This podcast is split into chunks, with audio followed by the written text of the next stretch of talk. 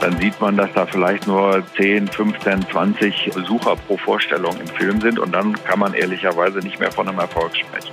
Einmal ist es richtig schief gegangen. Ja, das hat mich gleich so zwei Monate meines Lebens gekostet. Scheitern ist eine rein subjektive Interpretation eines Sachverhalts. Scheitern ist die Differenz zum individuell gewünschten Leben. Es gibt auf das Phänomen Scheitern so viele Sichtweisen, wie es Personen gibt, die darüber reden.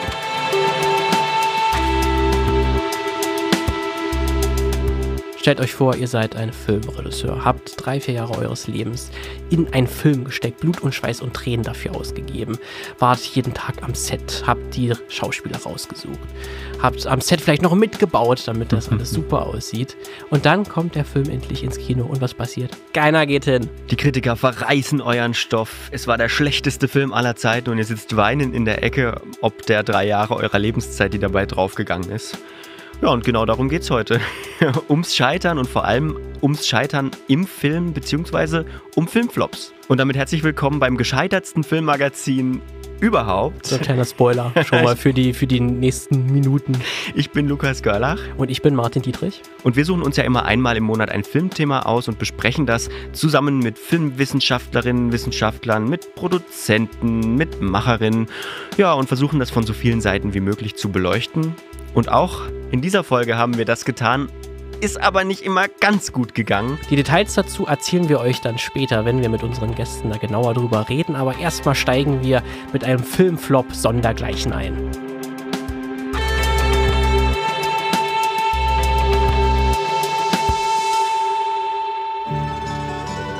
It has been called the most controversial motion picture of its time. It is the most talked about and written about film of the decade der meistbesprochene Film des Jahrzehnts. So wird Michael Ciminos Film Heaven's Gate im Trailer angekündigt, wie ihr gerade gehört habt. 1980 war die Veröffentlichung geplant, aber der Film floppte grandios. Gerade mal dreieinhalb Millionen US-Dollar spielte der Western ein.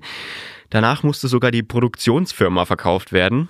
Und einige behaupten, mit dem Scheitern des Films endete sogar eine Ära in Hollywood, nämlich die der Autorenfilme von New Hollywood.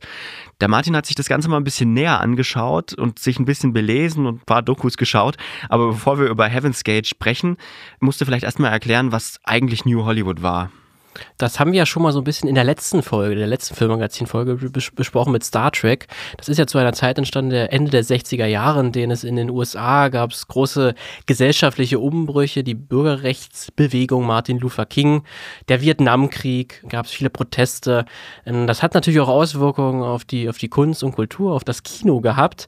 Das hat sich so niedergeschlagen, dass viele Filme oder sich viele äh, Regisseure und Drehbuchautoren sich an neue Stoffe gewagt haben. Die viele Filme wurden kritischer, zynischer. Es gab nicht mehr diese ganz klassischen Heldenfiguren, die irgendwo äh, die Prinzessin im Turm gerettet haben, sondern es waren die Hauptfiguren waren selber ja, Alkoholiker vielleicht oder waren irgendwie halt mit eigenen Problemen ausgestattet. Und die Themen vom Film haben dann wirklich sowas wie Rassismus, Korruption, Alkoholismus, Sexismus, alle solche eher schweren Themen äh, behandelt. Und das war schon recht neu. Ähm, man kann so sagen, dass das fing dann auch wirklich Ende der 60er an und war dann vor allen Dingen in den 70ern, hat sich das in vielen Filmen ausgedrückt. Und da gab es natürlich dann viele Autoren, die dort groß geworden sind, also die man jetzt kennt, wie Martin Scorsese, Francis Ford Coppola, Woody Allen sind wahrscheinlich so die bekanntesten, die in den 70ern große Erfolge feierten, mit auch New Hollywood-Filmen. Mhm. Und da gibt es dann auch ein, ein Produktionsstudio, das jetzt im Falle von Heaven's Gate dann die Hauptrolle spielt. Ja. Das ist nämlich United Artists. Die wurden vor genau 100 Jahren gegründet, 1919, von damals sehr großen Filmpersönlichkeiten wie Charlie Chaplin, die sich gesagt haben, oh, wir haben nicht so Bock auf so ein Filmstudio, wo irgendwelche großen Zahlenmänner äh, da, dahinter stehen, die nur gucken äh, und die Tabellen ausfüllen, wie viel hat der Film Film eingespielt, mhm. wie kostet der uns, sondern die wollten wirklich ein Produktionsstudio haben, was von Filmschaffenden ist, für Filmschaffende, wirklich die Kreativen entscheiden, wer das Geld bekommt. Und in den 70er Jahren läuft es auch für United Artists wirklich ziemlich, ziemlich gut. Ähm, die haben zum Beispiel große Filme wie Einer flog über das Kuckucksnest, Rocky, Annie Hall oder Apocalypse Now, die wirklich kritikermäßig äh, große Erfolge feiern, als auch im Kino die Dollar einspielen.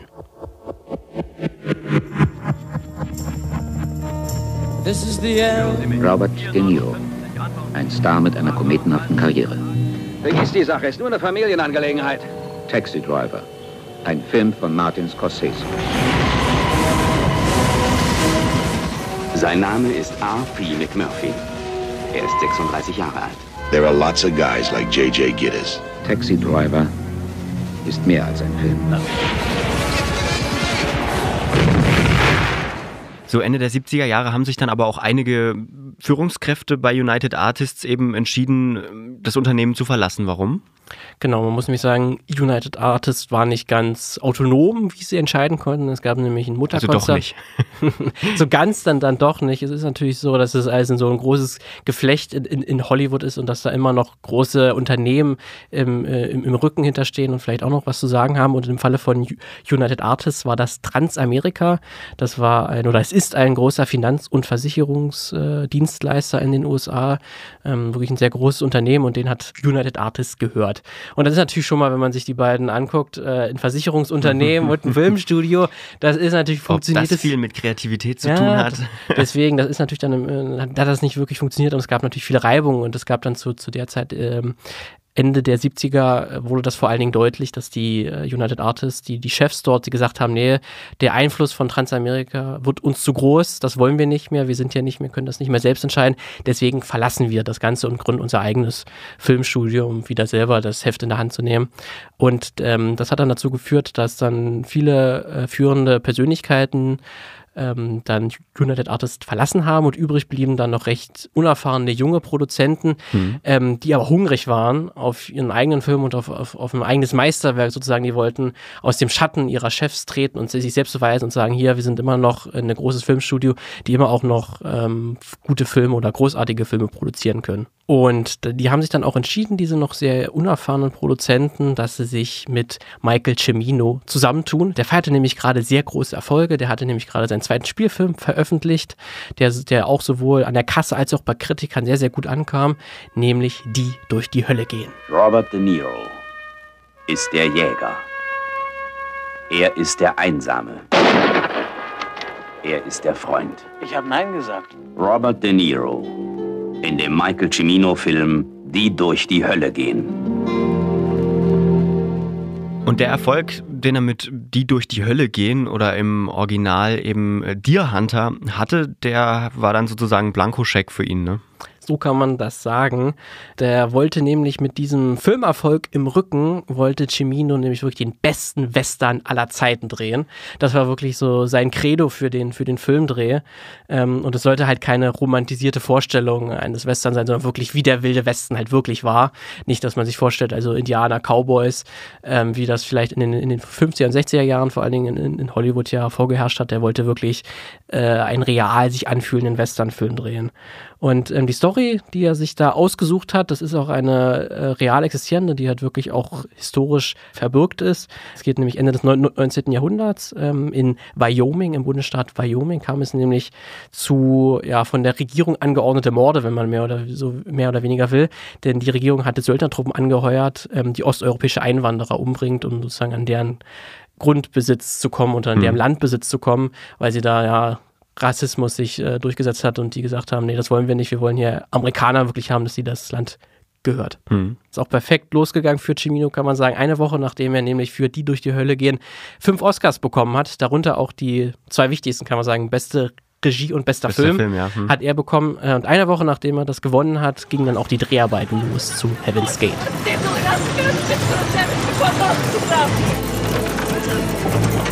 Also quasi von der Preisverleihung direkt ans Set von Heaven's Gate gestolpert. Es gab trotzdem immer wieder Stress und Meinungsverschiedenheiten zwischen Cimino und äh, dem Studio. Was war da los?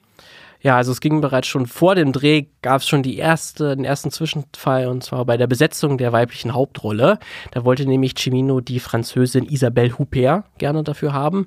Ähm, aber die sprach nur mit sehr starkem Akzent Englisch und das war dann den Produzenten, äh, die hatten da Angst davor, dass das dann keiner versteht im, im, im Kino. Mhm. Aber Cimino konnte sich durchsetzen, auch weil der Chef dann bei United Artists, der wurde dann von Transamerika neu besetzt und das war mehr so ein, so ein Typ, der auf die Tabellen geguckt hat hat und, und nicht wirklich Ahnung hatte vom Metier, sondern dann nur gesagt hat, okay, die kostet uns so viel, wenn du die haben willst, okay, dann Der Versicherungskonzern äh, setzt jemanden ein, der auf Tabellen guckt, okay. Richtig, genau. Und dann hat, hat sich Cimino quasi durchgesetzt und das war schon für ihn das erste Zeichen, okay, ich habe hier das Sagen. Hm. Ähm, ich habe hier auch sozusagen die, die, die, die, dieses letzte Wort beim Budget und bei der Besetzung, was natürlich heutzutage nicht mehr so ist.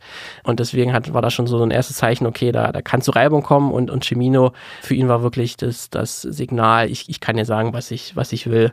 Und ähm, während des Drehs vor allen Dingen hat sich das dann so geäußert, dass es da ein sehr großer Perfektionismus am Tage war. Also da gibt es wirklich schöne Anekdoten auch, wie Cimino ähm, sich alle Zeit der Welt gelassen hat, um seine Szenen zu, zu drehen.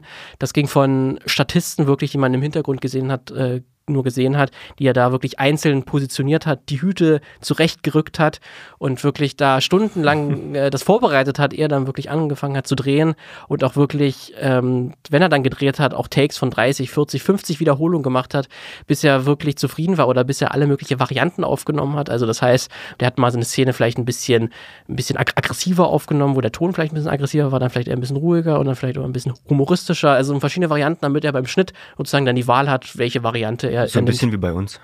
Kann man auch sagen. Wir probieren auch viel rum. Und es ist dann auch wirklich so das gewesen, dass, äh, wenn dann die Kameramänner äh, gesagt haben, ja, das Licht hier ist so gerade noch nicht optimal. Und dann hat Chemie gesagt, ja gut, dann warten wir jetzt noch vier, fünf Stunden, bis dann, bis dann die Sonne so ist, wie, wie, wie, wie wir das wollen. Oder auch, äh, wenn die Crew sich beschwert hat, äh, ist es nicht langsam mal Mittagsessenzeit, können wir nicht mal kurz Pause machen? Dann hat er wirklich die angefaucht, das hier ist gerade wichtiger als irgendein Mittagessen. Ähm, das heißt, das, das war wirklich ein in, in großes Problem. Und beispielsweise, es gibt eine vierminütige Tanzszene in Heaven's Gate. Mhm. Alle, allein an die wurde sechs Wochen, hat der Dreh gedauert für diese, für diese vierminütige Szene. Und auch die ganzen Darsteller haben halt alle vorher lange Reit-, Schieß- und Tanzstunden genommen, damit das halt auch alles perfekt aussieht. Jetzt haben wir es ja quasi schon von Anfang an gespoilert der Film ist gefloppt an der Kasse. Ist Cimino denn dann auch mal selbstkritisch gewesen danach? Mit, kann seinem, man, mit seiner Arbeit? Kann man so leider dann nicht sagen. Oder vielleicht auch also er war, er ist schon ein sehr von sich überzeugter Filmregisseur gewesen, ähm, der dann auch in Interviews danach wirklich von sich behauptet hat und auch gesagt hat, also seine Vorstellung von einem Regisseur, äh, die ist schon sehr, sehr eindeutig. Yes, I am insistent on certain things, all in the interest of trying to do it in the best possible way. And in that respect, every movie director is a dictator. Every movie director is a bit of a tyrant. It goes with the job. Der eigentliche Plan für den Dreh war, dass, der, dass es ungefähr 12,5 Millionen US-Dollar kosten sollte. Das war also der ursprüngliche Plan, aber nachdem dann das Studio gemerkt hat, oh, der braucht ganz schön lange für seinen Dreh, hm. das wird bei den 12,5 Millionen nicht reichen, haben sie auch versucht, einen, weiteren Produzenten zu installieren, der direkt beim Dreh aufpasst, dass er äh, dass nicht so viel Geld ausgegeben wird und dann Cimino auch mal sagt, hey, können wir nicht jetzt wei weitermachen, so ein bisschen wach und wirklich, ähm, können wir nicht weiterdrehen, aber das hat nicht so wirklich funktioniert. Cimino Firmino hat dann gesagt, der haut ab oder ich mache nicht weiter.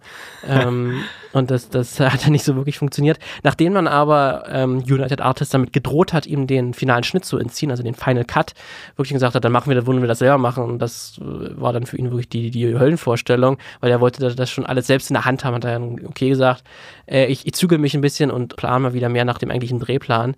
Die letzten Tage oder die letzten Wochen gingen dann etwas schneller voran, aber insgesamt kann man sagen, dass der Dreh weit über sämtliche Pläne hinausging. So, dann hätte man jetzt eigentlich sagen können, puh, wenn dieses große Stück Abdrehen geschafft ist, dann geht man in den Schnitt und alles wird gut. Wie ging es nach dem Drehen weiter? Ja, da fing dann die Katastrophe richtig los, kann man sagen. Denn äh, wir haben ja schon mehrmals gesagt, das war ein sehr, sehr aufwendiger, langer Dreh. Und um das mal ein bisschen in Zahlen auszudrücken. Ähm, das waren an Rohmaterial, also wirklich was, was an Filmmaterial aufgenommen wurde, 225 Stunden. Ja, wieder wie bei uns, ja. Auch ungefähr, so viel brauchen wir auch für eine halbe Stunde Film, Filmmagazin. ähm, und wenn man dieses, dieses, das Filmband, also das Zelluloid jetzt mal ausbreiten würde, dann hätte das eine Strecke von 457 Kilometern gehabt. Äh, das ist, wenn man bei Google Maps guckt, ungefähr die Strecke zwischen Dresden und München. Und damit ein bisschen eine Vorstellung zu haben. Ähm, und Cimino hat auch, nachdem er dann sich mehrere Monate lang eingeschlossen hat mit seiner Cutterin, um das zu schneiden, die erste Fassung, die er den Prozenten präsentiert hat, die war auch fünfeinhalb Stunden lang. Ähm, da waren natürlich die Produzenten ganz und gar nicht davon beeindruckt und auch sehr, sehr wütend darüber, weil das kannst du natürlich so in keinem Kino zeigen. Da, da bleiben nur sehr wenige Leute, würden da hingehen, wenn sie wissen, dass sie so einen langen Film sich angucken müssten. Ähm, Cimino ist dann nochmal noch mal in seine Schnitthöhle gegangen, kann man sagen, und hat nochmal neu geschnitten ähm, und hat das Ganze auf dreieinhalb Stunden gekürzt. Was immer noch viel zu lang ist. Ja, das könnte man so sagen. Und das war dann die Variante, die dann auch bei der Premiere im Oktober 1980 gezeigt wurde, die dreieinhalb Stunden Variante. Wie kam die an? Nicht gut. also äh, Jeff Bridges hat dann später mal erzählt, ähm, dass es nur so ein ganz Slow Clap am Ende war nach den, nach den Credits ähm, und wirklich die Kritiken gesagt haben, der Film sei langweilig, ausschweifend, nichtssagend. Und ähm, man kann sagen, das ist vielleicht die Schuld des Films gewesen, weil er dann mhm. doch zu lang war. Aber man muss auch sagen, es hat sich so ein Klima um den Film drumherum entwickelt. Der war nicht wirklich positiv, weil es gab schon vorher Berichte während des Drehs von Insidern, ähm, Presseberichte, die gesagt haben, hier, der Dreh völlig außer Kontrolle geraten. Die Crew ist völlig ausgelaugt. Der Filmregisseur, der ist völlig über sämtliche Budgetpläne drüber hinaus und das ist einfach der Wahnsinn, was hier abgeht. Und da hat sich schon so ein Klima entwickelt, dass dann wirklich Leute wollten, dass der scheitert, weil das ja, ja auch dann Spaß macht, sowas zu sehen und sowas zu lesen, wenn das ja. hier vollkommen an die Wand gefahren wird und auch viele professionelle Filmbeobachter auch so Probleme mit Chimino selbst hatten, weil sie sagen, der hat schon viel zu jung äh, mit seinem zweiten Film schon alle Preise gewonnen und so ein bisschen auch mit ihm abrechnen wollten und auch wirklich auch freudig sozusagen dem entgegengeblickt haben, dass der Film scheitert. Was dann noch zusätzlich das befeuert hat, ähm, der Film, der lief dann, nachdem er dann bei der Premiere überhaupt nicht gut ankam und auch die Pressekritik nicht gut war, lief der erstmal exklusiv eine Woche in New York. Ähm, das war so sozusagen so ein Deal, das hat man damals noch gemacht, das ist heute nicht mehr so. Dann sollte er danach dann global veröffentlicht werden. So ein. Städtetest sozusagen. So, sozusagen so ein bisschen mhm. Städtetest. Aber nach einer Woche haben sich dann Studio und Chimino entschieden, ey, wir ziehen den Film nochmal zurück. Das funktioniert nicht. Nochmal neu, nochmal neu geschnitten, nochmal neuen äh, Schnittraum gegangen, um das nochmal zu kürzen. Und das war natürlich, jetzt muss man sagen, es ist, jetzt ist das ja ein richtiges Event gewesen. Jetzt hat man nicht nur, dass der bei, den, bei der Premiere schlecht ankam, jetzt hat das Studio ist noch den Film zurückgezogen und nochmal neu geschnitten. Das war natürlich dann ein gefundenes Fressen. Ja.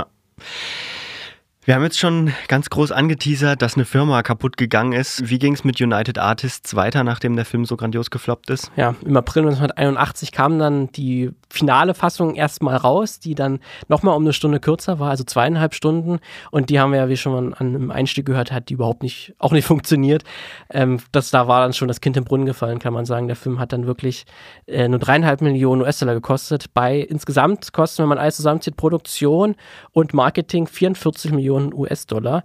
Klingt jetzt erstmal vielleicht nicht so viel, wenn man sich ein bisschen in dem Metier auskennt, aber für 1981 mhm. ist das schon verdammt viel. Das wäre, wenn man die Inflation mit einberechnet, wären das so um die 134 Millionen US-Dollar. Mhm. Und das ist schon für einen Western äh, verdammt viel. Und damals, muss man sagen, war das unüblich, so viel Kohle auszugeben für einen einzelnen Film. Da hat man äh, sich breiter aufgestellt und mehr Filme produziert und das ist ja heute ein bisschen, ein bisschen anders. Da sind ja die Blockbuster, sind ja so teuer, aber da kommen ja auch nur sehr, sehr wenige Blockbuster für, ja. von, von, von, einem Studio raus. Deswegen war das alles nicht so großartig für United Artists, obwohl sie sich noch leisten konnten, aber der Mutterkonzern Transamerika, der war besonders nicht gut darauf anzusprechen, weil der hatte da ruhig keinen Bock mehr auf das ganze Filmgeschäft an sich. Die Kohle hat ihn wohl weniger gestört, weil das hat, mit, die waren wirklich ein riesiges Versicherungsunternehmen. Mhm. Ähm, die hatten das nach wenigen Tagen wieder eingespielt, aber in der ganzen schlechten Presse und den ganzen Hickhack mit dem Regisseur und den langen Dreh hatten einfach keine Lust mehr auf das ganze Film, auf, den, auf das ganze Filmbusiness. Deswegen haben sie United Artists verkauft und United Artists wurde danach mehrmals umstrukturiert, noch weiterverkauft und die haben sozusagen äh, nach Heaven's Gate jegliche Bedeutung in Hollywood verloren. Tja, wir haben auch schon gesagt, die Ära ist ins Wanken gekommen, diese New Hollywood-Ära. War das das Ende?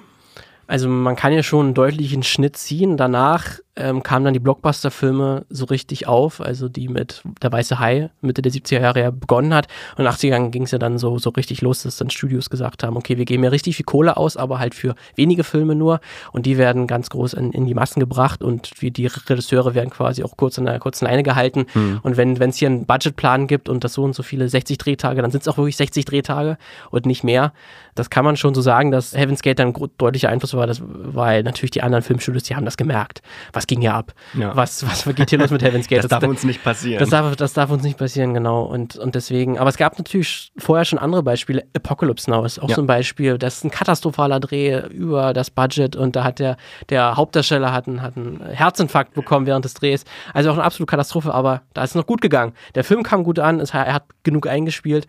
Das heißt, es musste irgendjemanden, irgendein Film musste es mal treffen. Und das Mhm. war dann in dem Fall Heaven's Gate, deswegen, der ist natürlich dafür nicht alleine zuständig. Und dieses ganze System war einfach, hat nicht mehr funktioniert, dass du ein Regisseur einfach, hier mach mal, du hast die Kohle und wenn es halt teurer ist, dann wird es teurer. Jetzt mal einfach aus, ausgesprochen. Da hat sich einfach, das hat nicht mehr so richtig funktioniert, dieses Mhm. äh, Lein, Lein los und mach mal. Apocalypse Now ist ja heute ein großer Klassiker und auch Martin Sheen geht's ziemlich gut. Der feiert Ja. jetzt gerade so seinen zweiten Frühling. Äh, wie sieht's mit Cimino aus und mit Heaven's Gate? Also Heaven's Gate ziemlich gut, muss man sagen, weil dann Jahre später erschien dann auch auf Blu-ray dann die dreieinhalb Stunden Variante, die ursprüngliche, die bei der Premiere noch gar nicht gut ankam. Und der gilt mittlerweile als einer, wirklich einer der besten Western aller Zeiten, Mhm. wenn man diesen Stil mag, weil Cimino ist schon einer, der wirklich ausschweifende, lange Takes macht und der Film hat ein relativ ruhiges Tempo, aber er ist wirklich ein moderner Klassiker oder ein Klassiker, der wirklich mit der Zeit gewonnen hat, aber Cimino selbst, ähm, kann man sagen, der hat danach nicht, nie wieder Fuß gefasst in Hollywood, hat, der hat zwar in den 80ern und 90ern noch Filme gemacht, aber die liefen alle unterm Radar, haben kaum was eingespielt und dann ab den 2000ern hat er sich total zurückgezogen, hat nur noch geschrieben an Drehbüchern und Büchern, aber die waren auch nie Er- Erfolge und 2016 ist er dann auch gestorben. Das war eine Geschichte des Scheiterns um diesen Film Heaven's Gate. Danke dir für das Erzählen. Und wir machen mal weiter und schauen uns mal in der Kinoecke um. Was bedeutet es eigentlich, wenn man mit Filmen Geld verdienen muss?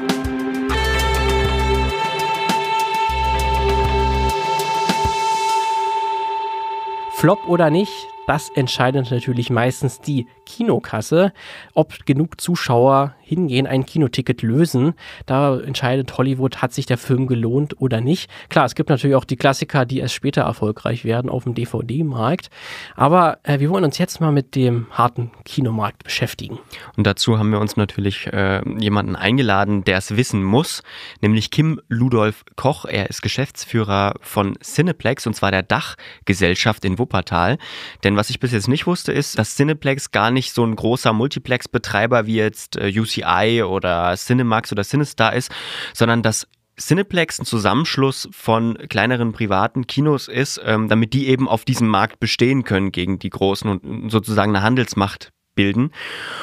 Und wie gesagt, die Firma sitzt in Wuppertal, aber in Dresden gibt's ja auch ein schönes Cineplex, nämlich das Rundkino. Und wir haben uns mit Kim Ludolf Koch verabredet, im Rundkino zu treffen. Dachten wir. Dachten wir, denn auch beim Filmmagazin kommt es manchmal zu Kommunikationsschwierigkeiten, auch wenn wir uns damit eigentlich auskennen sollten. Aber wir haben da ein bisschen was, was missverstanden und wir dachten halt wirklich, dass das Interview im Cineplex in Dresden stattfindet. Aber da waren dann verschlossene Türen, keiner war da. Wir waren etwas zu früh und wir haben dann auch angerufen nochmal bei unserem Kontakt und dann hat sich Kim Ludolf Koch gemeldet und nur gesagt, ja, ich bin hier in Wuppertal. Ja, das war schön. Wir haben uns dann sehr entschuldigt und sind quasi ins Büro, ins Studio gerannt, um noch ein Telefoninterview mit ihm hinzukriegen und das hat dann quasi 20 Minuten später geklappt. Und unsere erste Frage war eigentlich ganz einfach, wie kommt denn so ein Film ins Kino?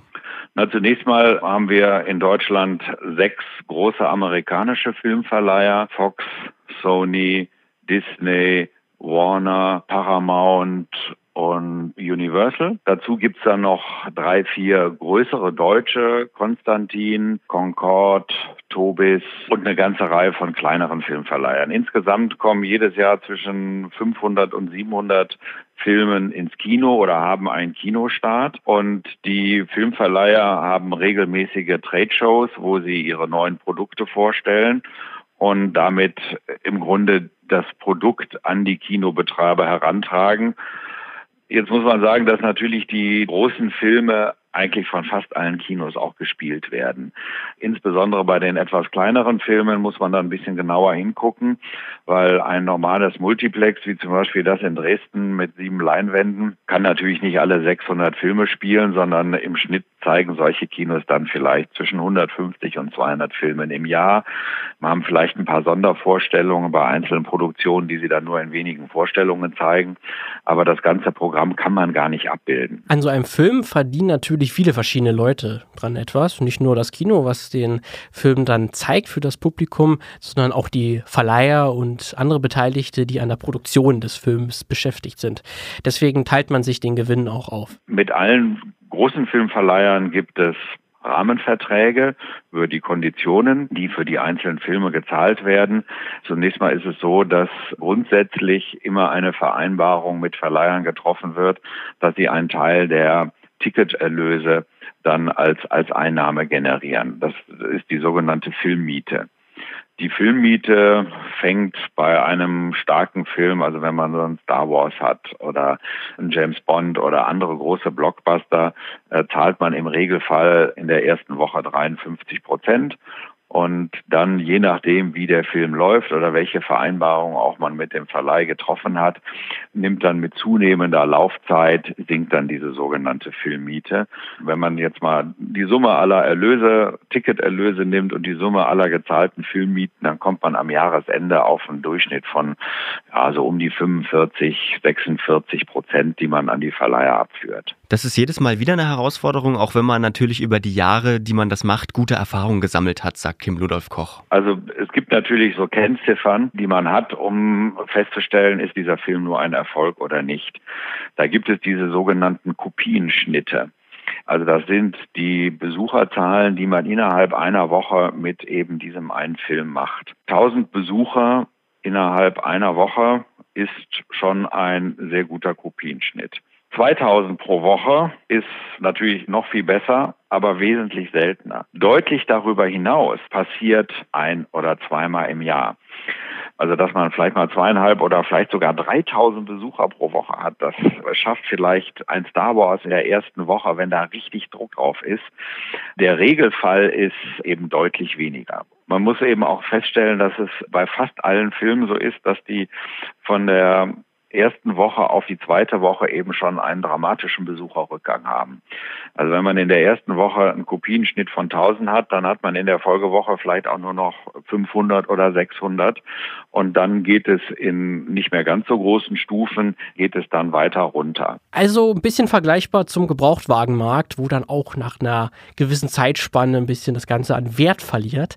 Aber es gibt natürlich auch die Filme, die dann wirklich einfach nicht funktionieren. Es gibt eben auch Filme, die sich als Flop erweisen, wo man in der ersten Woche vielleicht sogar dann auch nur 200 Besucher hat. Und wenn man dann sich mal überlegt, dass so ein Film dann vielleicht an sieben Tagen in jeweils zwei bis drei Vorstellungen pro Tag, also zwischen 15 und 20 Vorstellungen hat. Und wenn man dann 300 Besucher hat und teilt das dann mal durch die Anzahl der Vorstellungen, dann sieht man, dass da vielleicht nur 10, 15, 20 Besucher pro Vorstellung im Film sind. Und dann kann man ehrlicherweise nicht mehr von einem Erfolg sprechen. Jetzt ist natürlich noch die große Frage, wie man das messen kann oder wie man das im Vorfeld einschätzen kann. Und Kim Ludolf Koch hat verraten, dass man das anhand der angefertigten Kopien der Verleiher ganz gut einschätzen kann. Also zum Verständnis, es gibt dann so verschlüsselte Festplatten, auf denen die Filme ausgeliefert werden, was früher Filmrollen waren im Prinzip, die dann an die Kinos verliehen werden.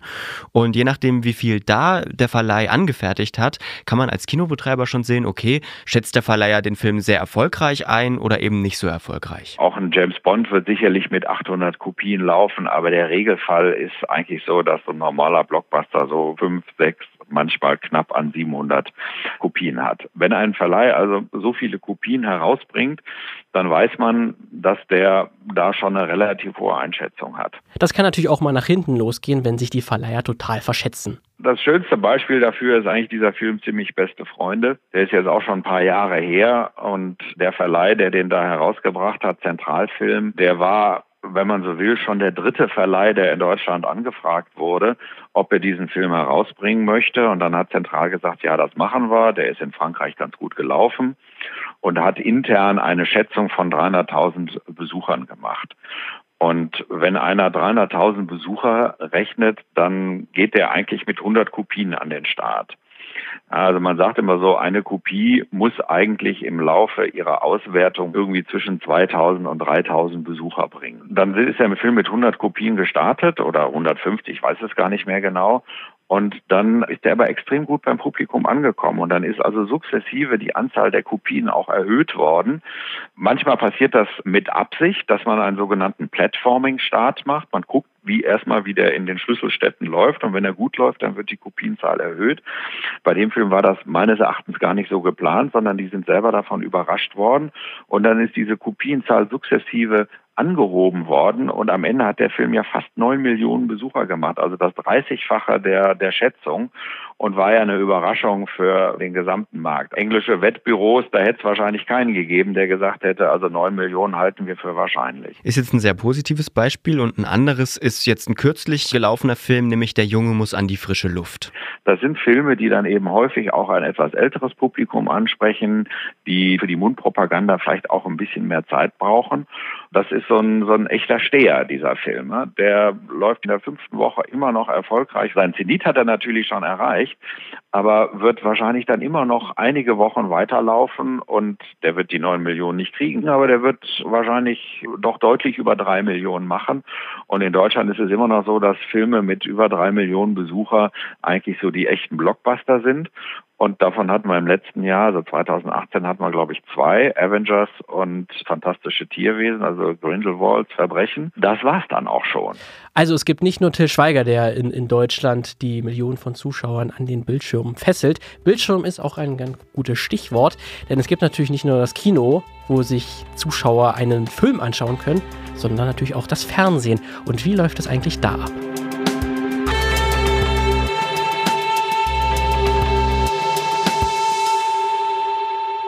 Wie wir am Anfang schon gesagt haben, war Scheitern auch das zentrale Motiv unserer Filmmagazin-Folge. Und deswegen ist auch bei diesem Interview alles andere als glatt gelaufen, ne Martin? Ja, kann man sagen. Bin ich auch ein bisschen selbst vielleicht? Ich bin schon ein bisschen selbst dran schuld, aber am meisten Schuld hat, hat, hat der Flashplayer, möchte ich mal sagen. Der denn, typisch. Typisch. Es ist, ähm, an der Technik liegt es meistens am Flashplayer, denn, um mal ein bisschen zu erklären, ähm, wir haben uns mit Frau Ilona Wuschig unterhalten. Das ist eine Professorin für Medien und TV an der Hochschule Magdeburg-Stendal. Und wir haben uns da per Adobe Connect haben wir uns verbunden. Das kann man sich so ein bisschen als Skype, Skype für Unternehmen, ne? Skype für Unternehmen hm. vorstellen, so ein Konferenzprogramm.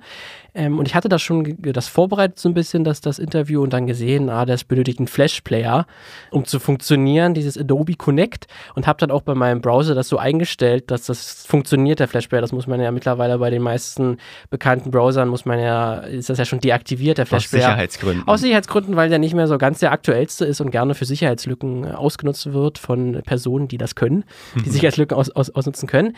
Ähm, und dann habe ich das so eingestellt und gedacht, okay, dann wird es ja funktionieren, aber dann verbinde ich mich mich zum Interview und es will nichts funktionieren. Das Mikrofon, das, die Kamera wird nicht erkannt. Auch nach mehrmaligen Rumprobieren hat es nicht funktioniert und dann nach so habe ich so lange dafür gebraucht, dass dann äh, Frau Wuschig auch keine Zeit mehr hatte für das Interview. Dann war das Zeitfenster war vorbei.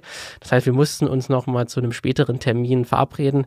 Das hat dann zum Glück auch funktioniert. Ich habe mich dann noch mal ein bisschen belesen, habe dann herausgefunden, dass es das Adobe Connect auch zum Herunterladen als normales Programm gibt. Und da wurde dann auch mein Mikrofon erkannt und dann war, hat eigentlich das Interview funktioniert. Da gab es zwar auch nochmal eine kurze Unterbrechung, weil dann bei der äh, Professorin Frau Wuschig dann die Verbindung kurz abgekappt ist, das Internet weg war. Das war aber nur am Anfang kurz so und dann danach ging es dann eigentlich auch reibungslos, wenn man das so sagen kann, weiter. Also es ist nicht nur das Scheitern in Filmen, sondern auch das Scheitern ja, an der Technik und das Scheitern hier beim Produzieren dieser Folge. Zurück zum Fernsehen und da kennt sich Frau Wuschig nämlich sehr, sehr gut aus, denn sie hat mehrere Jahre für verschiedene Sender gearbeitet. Mein Name ist Ilona Wuschig. Ich war 25 Jahre Fernsehjournalistin, bevor ich dann an die Hochschule gewechselt bin. Ich habe ein Volontariat beim Westdeutschen Rundfunk gemacht. Davor habe ich, wie viele das tun, schon frei gearbeitet in einem Bereich so Feature, Dokumentation, Geschichte. Und dann war ich beim WDR festangestellt und dann später beim MDR festangestellt und immer in äh, Landespolitik. Sie hat vor allen Dingen für die öffentlich-rechtlichen gearbeitet. Das heißt, ähm, sie war in dem Genuss der Rundfunkgebühren, kann man sagen. Und das sollte ja eigentlich so sein, dass dann ja das Verhältnis zum Thema Scheitern bei den öffentlich-rechtlichen, also bei ARD, ZDF und Co. ja ein bisschen anders sein sollte, weil ja die Quote, die Fernsehquote, wie viele Zuschauer wirklich einschalten, eigentlich ja nicht so entscheidend ist, weil ja davon der Sender nicht lebt, oder? Natürlich bin ich jemand, der mit dem Auftrag unter unterwegs ist. Wozu macht man denn Fernsehen? Damit die Leute es gucken, damit sie, wie gesagt, ich war weitgehend in, in Landespolitik oder doch informativen Featuren unterwegs, damit sie eben auch etwas lernen, nicht mit dem pädagogischen Zeigefinger, das macht man nicht am Feierabend im Fernsehen. Ne? Fernsehen darf ruhig im positiven Sinne unterhaltend sein. Aber man will ja irgendwas erreichen in den Köpfen der Leute. Und wenn also im Extremfall sie, weiß ich nicht, ein paar hunderttausend Euro ausgegeben haben. Das passiert beim Feature locker. Und hinterher gucken nur 40 Leute. Also man geht ja mit den Gebührengeldern um. Dann wäre das sicherlich nichts, was man sich auf Dauer leisten kann. Und ich finde auch nicht leisten sollte. Sie haben die verdammte Schuldigkeit, ihr Publikum zu erreichen. Ist ja eigentlich auch ganz logisch, dass mit den Rundfunkgebühren auch so ein gewisser Anspruch einhergeht, möglichst viele Zuschauer zu erreichen, weil die natürlich alle auch dafür bezahlen. Ne? Das klappt nicht immer. Denn dieser Erfolg, das Gegenteil von Scheitern quasi, kann ja ziemlich viele Faktoren haben. Richtig, denn äh, Faktoren, auf die man als Redakteur dann auch gar keinen Einfluss nehmen kann, wenn man da einen großen TV-Beitrag plant. Beispielsweise, wenn dir die Wirtschafts- und Währungspolitik eines Landes dazwischen kommt. Einmal ist es richtig schief gegangen, da ging es um ein Feature über die Päpste. Und da ist es nicht daran gescheitert, dass die Redaktion das plötzlich nicht mehr wollte, sondern wir sind in der Zeit lange vor dem Euro. Ähm, die italienische Währung der Lire, die Lira, wie sich einige noch erinnern mögen, war normalerweise für Deutsche immer ganz gut, so dass wenn man da drei Wochen vor Ort drehte, ähm, das machbar war, finanziell darstellbar war. Aber Sie ahnen, was kommt, aus welchen Gründen auch immer. Ich habe auch vergessen, verdrängt, in welchem Jahr stieg dieser verdammte Lira, die Lira in dem Jahr so unendlich, dass wir hin und her gerechnet haben und dann gesagt haben, wir können es uns nicht leisten, in Italien zu drehen. Selbst die durchaus kommoden Reisekosten des WDR hätten das nicht getragen. So. Also da habe ich, glaube ich, ein bisschen mehr, nicht nur Bücher gelesen, sondern auch angefangen gehabt, äh, Drehbücher zu schreiben, äh, die man dann ja logischerweise nicht anderweitig verwenden kann. Also das war ja, das hat mich gleich so zwei Monate meines Lebens gekostet. Ja. Aber natürlich liegt das Ganze nicht nur an externen äh, Faktoren, sondern auch der Beitrag selbst oder der Film selbst kann natürlich das Fernsehpublikum verprellen, denn so ein Beitrag, der sollte möglichst spannend sein am Anfang, Lust auf die nächsten Sendeminuten machen. Das ist ja bei uns ähnlich. Also wir versuchen ja auch immer am Anfang mit den Zitaten unserer Gäste so ein bisschen Spannung aufzubauen, dass ihr, liebe Hörerinnen und Hörer, gleich am Anfang dran bleibt. Denn es ist eigentlich überall so, der erste Eindruck ist extrem wichtig. Ja, und wenn dann so ein Stück im Fernsehen einfach nicht funktioniert, dann geht natürlich das große Rätselraten in den Redaktionsräumen los. Woran lag's? Dann kommt man natürlich schon auf die Idee, sich diesen Film nochmal genauer anzugucken. War es zu kompliziert? Na, ähm, hat man ein Einstiegsbeispiel gewählt, was vielleicht die Redaktion und Sie alle kannten, aber sowas würde man heute dann auch testen bei längeren Sendungen, was die Publikum alle nicht kennen. Und in den ersten zwei, drei Minuten sind die meisten Leute raus, wenn sie da nicht irgendwie abgeholt werden. Ne? Also das würde man sich dann schon genauer angucken. Gerade bei neueren Formaten ist es auch da nicht unüblich, dann ein sogenanntes Testscreening zu machen. Also den Film oder eben das Stück, was man gerade produziert hat, einem ausgewählten Publikum vorher zu zeigen, um dann sich Feedback einzuholen. Das haben wir ja vorhin schon mal gehört, so ähnlich mit der Stadt New York bei Jimmy Minos Heaven's Gate.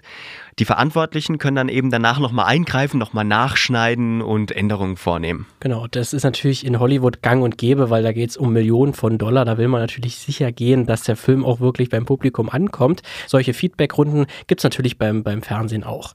So, nun gut, wir haben jetzt unseren TV-Beitrag gedreht. Das Testscreening lief auch einigermaßen gut. Die Zuschauer haben den Einstieg verstanden und fanden ihn auch ganz, ganz lustig. Nur, wann läuft denn der Film dann eigentlich genau im Fernsehen? Das ist eine wichtige Frage, wie auch Frau Wuschig anmerkt, denn sie hat bemerkt, dass gerade bei Dokumentationsfilmen, dass die dann oft im Nachtprogramm verschwinden. Der Dokumentarfilm wird in den öffentlich-rechtlichen, wenn Sie da die Programmverantwortlichen fragen, durchaus gesendet, aber zu Sendeplätzen, wo gerade noch das Murmeltür grüßt, wenn überhaupt. Ähm, das Argument ist in aller Regel, nee, in der 20.15 Uhr Schiene und auch noch in der 21, 21, 30 Schiene müssen wir mhm, etwas senden, was halt eben doch ein größeres Publikum erreicht. Wir gehen ja mit Gebührengeldern um und bei Dokumentarfilmen stürzt die Quote ein. Kann natürlich für die Autorinnen und Autoren auch so eine Art Scheitern sein, ne? Wenn ich viele Monate an einem Stoff arbeite und dann 23.15 Uhr läuft der dann im, weiß nicht, bei Arte. Ja, dann muss man natürlich darauf hoffen, dass vielleicht dann in der Zweit-, Drittverwertung er irgendwo nochmal besser läuft oder aber er im Internet dann angenommen wird, dort vielleicht durch gute Mundpropaganda gesagt wird, ey, guckt euch den mal an, der ist wirklich gut und dass man dann auf die Mediatheken zurückgreifen kann. Das Konsumverhalten hat sich schon sehr, sehr verändert da in den letzten Jahren. Du hast Professorin Wuschig auch direkt gefragt, ob das Fernsehen und besonders die öffentlich-rechtlichen Sender im Internetzeitalter viel zu ängstlich sind und keine Risiken eingehen. Ja, ich sage jetzt mal ein dezidiertes Ja. Weil, wie Sie vielleicht im fiktionalen Bereich wissen, kaufen wir unendlich viele Serienideen von den Briten, auch von der guten alten BBC. Also offensichtlich probieren die hin und wieder mal Formate aus. Also die werden dann immer noch umgeschrieben, weil der sehr, sehr schwarze britische Humor muss dann für uns immer noch abgemildert werden. Aber die Formate werden bei, werden bei der BBC oder ITV oder was sie da alles haben, eben auch nicht alle einschlagen. Da wiederum, und das geschieht ja auch schon, kann uns das Internet eben helfen, indem bestimmte Formate oder über so Vorformate, die dann noch nicht so teuer sind, erstmal im Internet angeboten werden, bevor man die zweite Staffel in Auftrag gibt. Ob jetzt aber natürlich das klassisch lineare Fernsehen wirklich bald überflüssig wird, das können wir natürlich noch nicht wirklich beurteilen. Wir können nicht in die Zukunft schauen. Schließlich bietet ja die, die Mattscheibe ja irgendwie immer noch so einen Event-Charakter, wenn man weiß, dass, dass eine bestimmte Menge an Leuten oder das hat alle genau jetzt einschalten und dazu gucken. Das kann natürlich Netflix so nicht bieten. Naja, aber auch die ARD hat ja jetzt ihre Mediathek umgestaltet. Die sieht jetzt auch aus wie Netflix, ist aber frei verfügbar. Und zum Beispiel die große Erfolgsserie Charité, die zweite Staffel, die war eine Woche vorher alle Folgen online, bevor überhaupt erst Erstausstrahlung im linearen Fernsehen war. Also ich glaube, die, die Ziele sind klar. Ja. Und die Synergien werden auch immer offensichtlicher.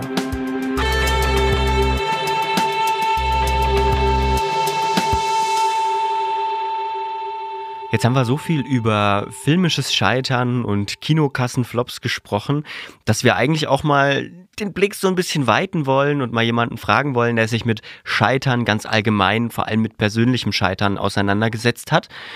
Äh, wir haben auch jemanden gefunden in Wien, an der Uni Wien tatsächlich, Professor Stefan Zahlmann. Aber bevor wir ja, mit ihm sprechen, Martin, wann bist du denn mal so grandios in deinem Leben gescheitert? Da gibt es viele Geschichten. Ähm, da möchte ich die nicht alle aufzählen, sonst, sonst, sonst äh, muss ich wieder äh, Wird zu lang, der Podcast. in Embryonalstellung irgendwo, glaube ich, in der Wanne liegen demnächst.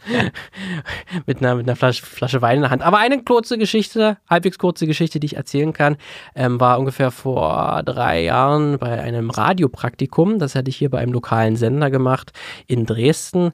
Und da hatte ich mal dann an einem Morgen die Aufgabe bekommen, kurze äh, Schnipsel aufzunehmen, wo ich Passanten äh, aufnehme, die da dann in einem hoffentlich lokalen Slang sagen, guten Morgen aus und dann die Stadt oder das Dorf. Und das sollte dann sozusagen für den Sender sein, damit IDs die dann. IDs nennt man das. Genau, IDs. Lukas kennt sich da noch ein bisschen besser aus in dem Metier und das sollte dann wirklich dann so, dass mit, mit man das dann ein paar Wochen später dann so einspielen kann am Morgen oder so. Und dann weiß, aha, ich höre ja den lokalen äh, Sachsensender ähm, und da sind auch die Leute aus Bad Schandau zum Beispiel dabei. So, das war also die Aufgabe, damit ich möglichst viele Leute guten Morgen aus Bad Schandau, guten Morgen aus Sebnitz und so weiter und so fort.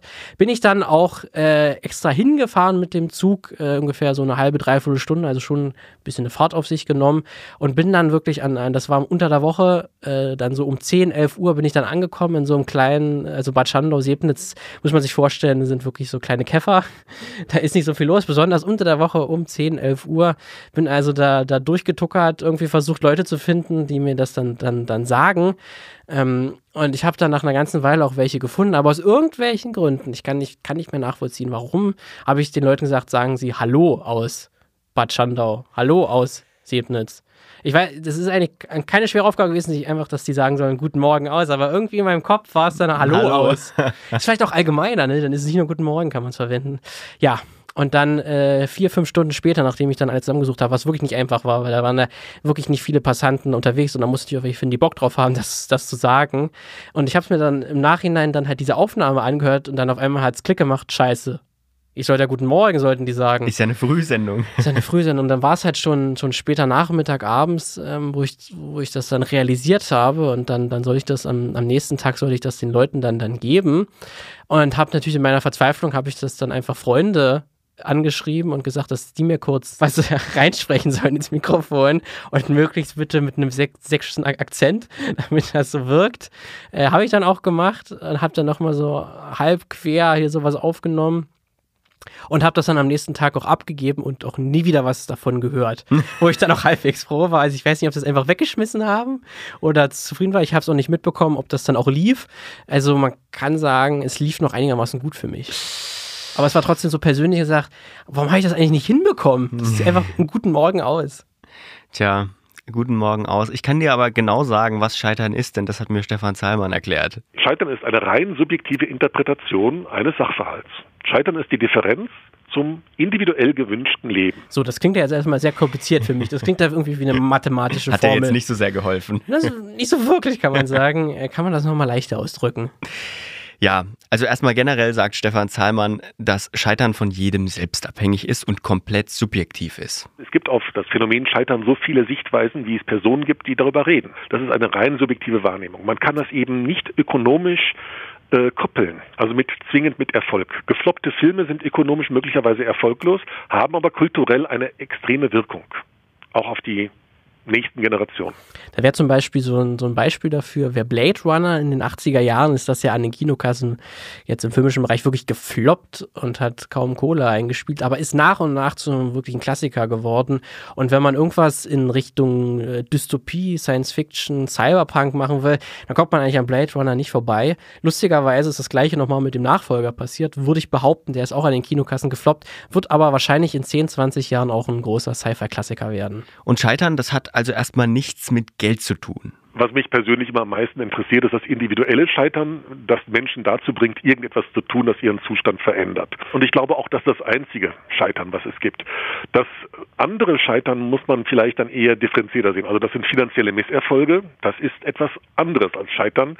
Es sei denn, man koppelt an die ökonomische Situation eines Filmschaffenden, einer Filmproduktion, eine bestimmte Erwartungshaltung. Wenn man Investor ist, kann man natürlich, indem man auf, also Produzent und Co-Produzent, wenn man auf ein Ticket setzt mit dem und dem Regisseur und den und den Schauspielern, dann kann das ja bodenlos schiefgehen und das ganze investierte Geld ist weg, weil es das nie wieder einspielt. Das ist natürlich dann ein ökonomischer Verlust.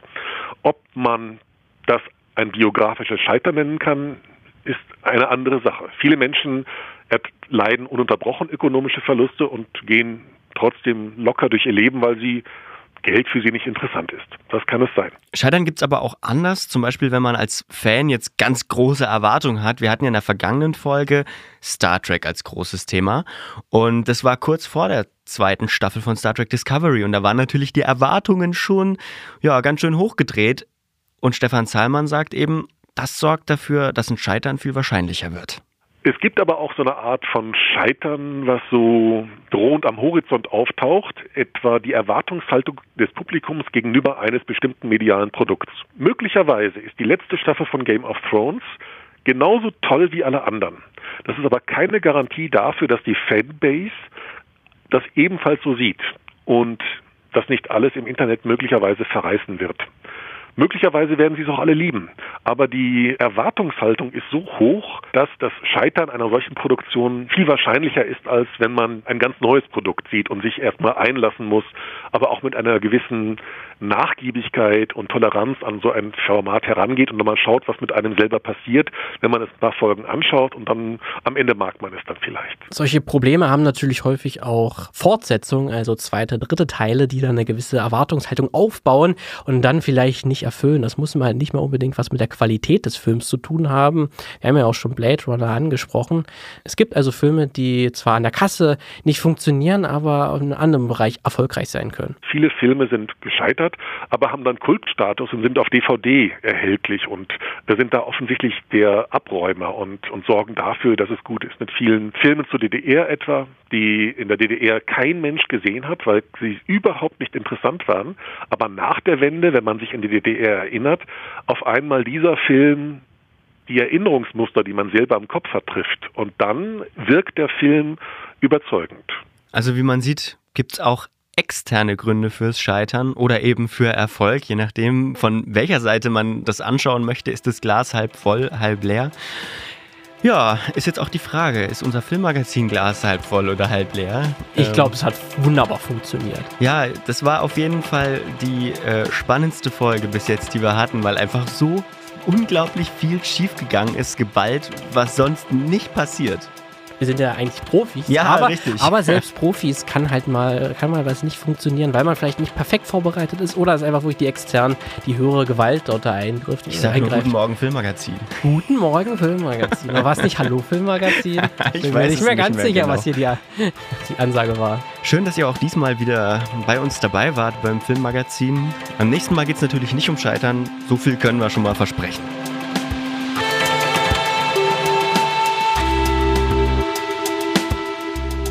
Äh, lasst doch gerne eine Bewertung bei iTunes, Spotify. Kann man überhaupt bei Spotify Bewertung machen? Ich glaube, das geht noch gar nicht. Weiß ich gar nicht, weiß ich gar nicht. Hört uns auf iTunes, Spotify und lasst uns da eine Bewertung da, wo es geht. Teilt den Podcast, folgt uns bei Twitter, da sind wir ganz aktiv. Wir sind Martin Dietrich und Lukas Görlach. Redaktionell an der Episode beteiligt war Nicole Schierz. Vielen Dank dafür. Unser Dank geht an Bonnie Snorf für die Jingle-Melodie und die Tonabmischung. Und an die Familie Almdinger Feuerhack. Und wir bedanken uns natürlich auch bei unseren Gästen Kim Ludolf Koch, Iona Wuschig und Stefan Zahlmann.